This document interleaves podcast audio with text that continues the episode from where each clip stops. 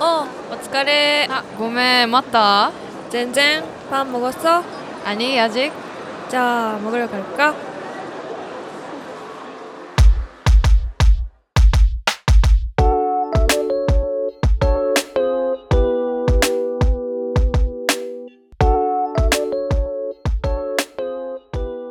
안녕하세요.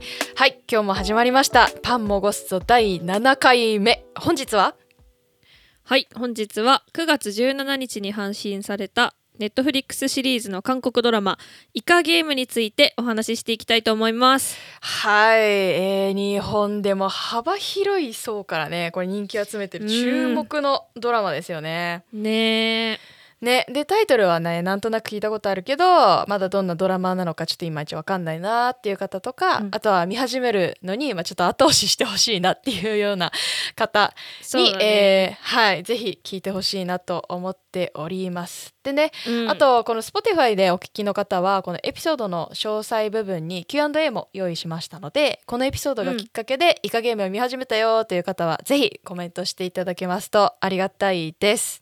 はいね今回はちょっとネタバレなしでいくから見てない人にもねぜひうん見てほしいなと思います。はい、はい、では早速あらすじからご紹介していきたいと思います。はいでえっ、と借金を抱えててすごいうんうん生活に困ってる人たちが、その借金を返済したり自分の人生をやり直せるためやり直すためにすごい、あの大金をかけてデスゲームに参加するっていうストーリーなんだけど、うんうんうん。まあ、なんか日本で言うとライアーゲームとかカイジを彷彿とさせるようなストーリー展開になってます。うんうんうん。そうだよね。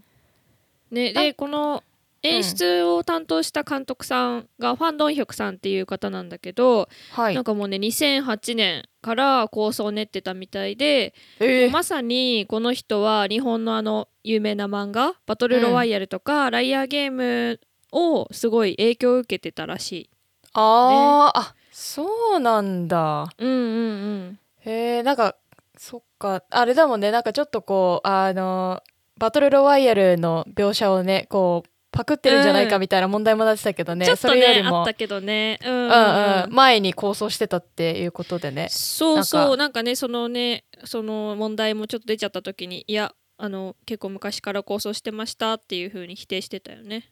ね。そうだよね。うんでまあこのねゲームが一つあのその韓国の昔ながらの遊びであるそのイカゲームっていうところ、もうあの私たちを含めるこの海外の人たちからしたら新鮮だよねこれ。おうおう私知らなかったこのイカゲームっていうゲームがあるの。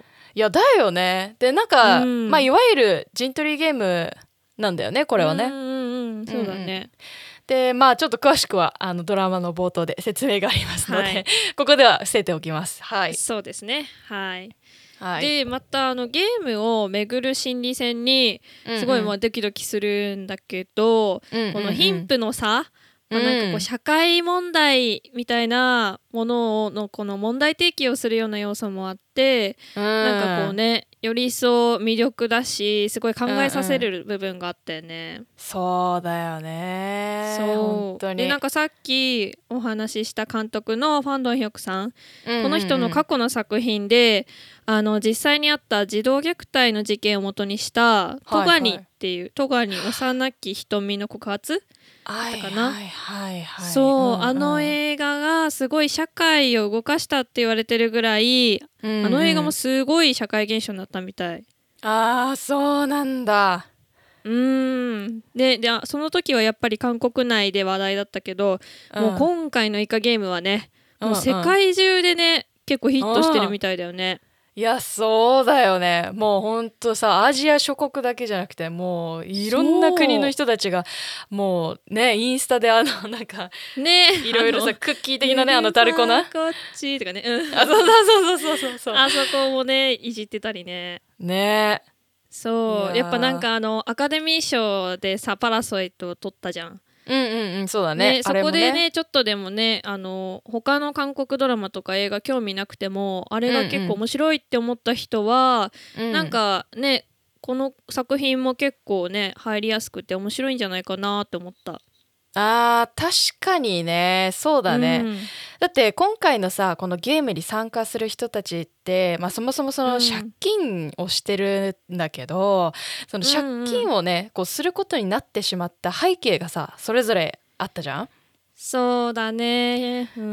ん、でやっぱりその中でもさこう就職難である韓国でまあいわゆるその、ね大企業に勤めれることになればまあいいけど、まあ、そうじゃないと、ねちょっと低賃金でまあそのうん。肉体労働だったりとか、まあ、時間と体力をね、まあ、切り売りするような、うん、職業に就かなきゃいけないだったりとかあとはそのね。ねまあ、その国民性に反応するその国民性だったりとかまあいろんなねうん。この要素が、うん、つんなんか重なり合ってなんだろうなその借金っていうリスクをね背負ってでも、うん。例えばじゃあまあその飲食店開業したいとかっていう例はねやっぱり珍しくないっていうのがやっぱ韓国。あうん。ーそうだよね。うん。そうそうそう。だからさほらフリチキンのさフランチャイズ店がさめっちゃ多いのもそれもその理由からなんだって。そうね。ううん、なんかあれだよね。キム・ジヨンっていうあの本あったじゃん有名な。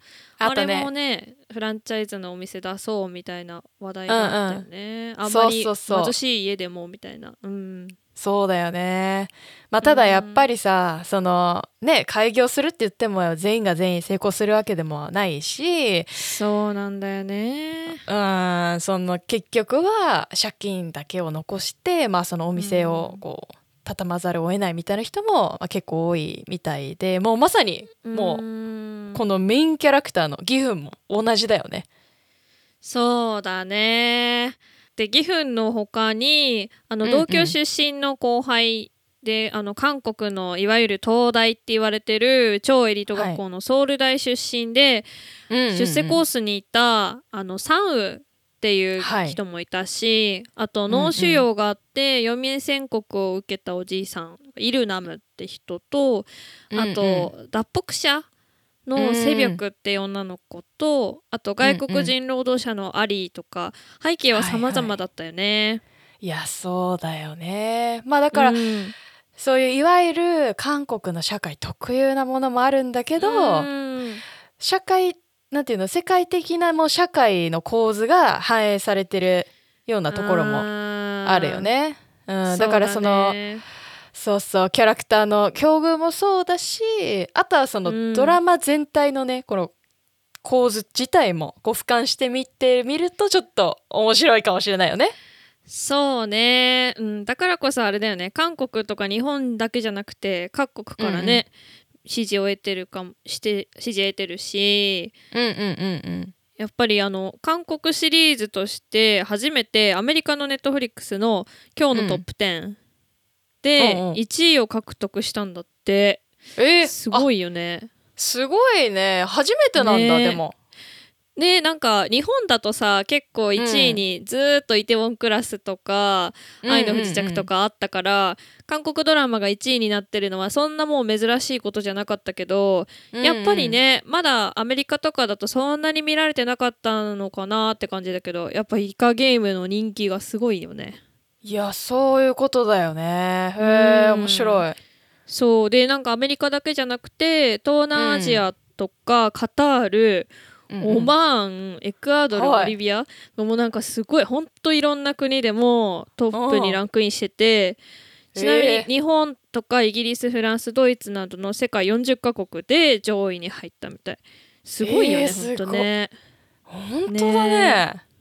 やっぱこのイカゲームがその韓国のコンテンツの歴史を塗り替えたって言われてるぐらい本当にたくさんの人に見られてる、へえすごいね。まあ確かにね、うん。あれだよね、まあ、韓国でも人気だったしあのネットフリックスコリアではさグッズ販売をしたりとかさ。そうそうびっくりした、ね。なんか T シャツ売りますみたいな。いやすごいよね。すごい。もうこの勢いでねもうちょっとね。みんなで楽しくイカゲーム楽しんじゃおうみたいな感じですあとあれもそうだったじゃん、うん。あの期間限定でさあのイテウォン駅に、ねえあれちょっと行ってみたかったわいや行きたいよあのポップアッねプスペースっていうかなんかあのねあの夏の？ドラマの中のさセットが結構豪華なんだよね、そうそうそうそうちょっとカラフルでね。う。ん。そうそう。それがねあのできてたみたいでね。いやーうん。もうでも 人気なきゃねもうそできないよね。逆に言えばねいやーそうだよね。本当ね いや本当よ。もうだってイテウォンクラス見て以来の私イケイテウォン行きたい欲がもう爆発してさ。いや本当ねうん。もそううだからもうそのしたらね、絶対行くよねでもね。いやもう絶対行くよ。だってイテウォンクラスの聖地も巡んなきゃいけないし、そうまあ、ポッパパもやってなきゃいけない。やってない。けど、そうねやってないけどね。そうそうそう。いやほんとね、うん。もう私だからそのもう気持ちがねもう高ぶりすぎてもうそれをうん。抑えるかのようにイカゲームはもう一日で一気見したからね。いや一日はやばいね。まあでも結構あれだよね短めだよね韓国ドラマにしてはね。あそうそうそうそうなんだよね。そうよなんか大体韓国ドラマって1時間、1話1時間半とか結構ザラだけどこれはなんか53分とか？50分とかなんかものによってはね30何分とか結構短かったからあー確かに。見やすいし。であれだよね全部で9話？だからね。うん,、なんか長くて見たくないって人にはぜひ、うん。一気見できるぐらい楽に、ねうんうん。見れますよって感じ。いやそうだね。なんかね、うん。すごい韓国ドラマ長いからなんかダラダラしちゃうとかっていうねイメージもあるけど、もう本当になんだろうねステイホームにもってこいのコンテンツって感じだよね。そうだね。あちょっと時間空いたから見ようかなとかね、いやそうそう。あねえ、うん。それとさもう忘れてはいけませんよ、これ。もう、はい。カメオ出演してくれたあのあお方のことを。あね。あの方ですよ。もうね。もうあの私たちが崇拝してやまない、はい。あのトッケビで有名なあの婚友様が出演されてらっしゃるんですよ、い。や、はい。婚友様本当にありがとうございます、本当にもありがとうございます。ねえ本当にあのさっきねちょっと話にも出てきたあの82年生まれ、キム・ジヨンだったりとか、あとネットフリックスにさ載っててもう私たちももう大好きで何回も見ているというね。う。んはいあの映画あの男と女にも出ておられます、はあの婚友様なんですけれども、はーいもうねなんかこういつもさいつもっていうかなんだろう、うん。こうたまたまかもしれないけど私たちが今まで見てきたその作品では比較的こう、うん。なんか心優しいっていうかちょっと柔らかいイメージそうね。の役が多いんだけどさもう今回は悪い顔してたよね。ほんとそうなの。ね もうね私がすっごいなんかあのななみが最初に一気見してうんで、うんうん。私は途中まで見てた状況の時にななみがもうね、うん。うんあのすっごい最終回悪い顔しててやべえからつってて。もうそれが楽しみで最終回までもう本当に、うん。まもうあの顔は確かにやばい。本当に。やばいよね。うん、いやなんかもうさ、うん。うん。ちょっとさ優しいね婚友様はもちろんいいんですけどはい。ちょっとなんかねあの悪い感じもちょっともうそう。も皆さんあの気持ち悪いと思っていただいて結構なんですけどもなんかちょっと セクシーさをねもうもはや感じてしまいますよでね。すよ、はい。そうなんですよ。もう本当婚友ファンの皆様にはうん。ぜひ見ていただきたいと思っております。いやそうよね。まあちょっとあのはい。すいません。なんだかあの取り乱してしまいましたけれども。はい。あはい。のとにかく、イカゲームっていうのは、はい、あの性別だったりとか年齢国籍問わずにあの、うん。楽しめるドラマなのでぜひ見てみてください。はい。見てみてください。はい。ではちょっと本日はここまでにしておきたいと思います。ありがとうございました。はありがとうございました。はい、ではオノルンヨギカジ。アンニョン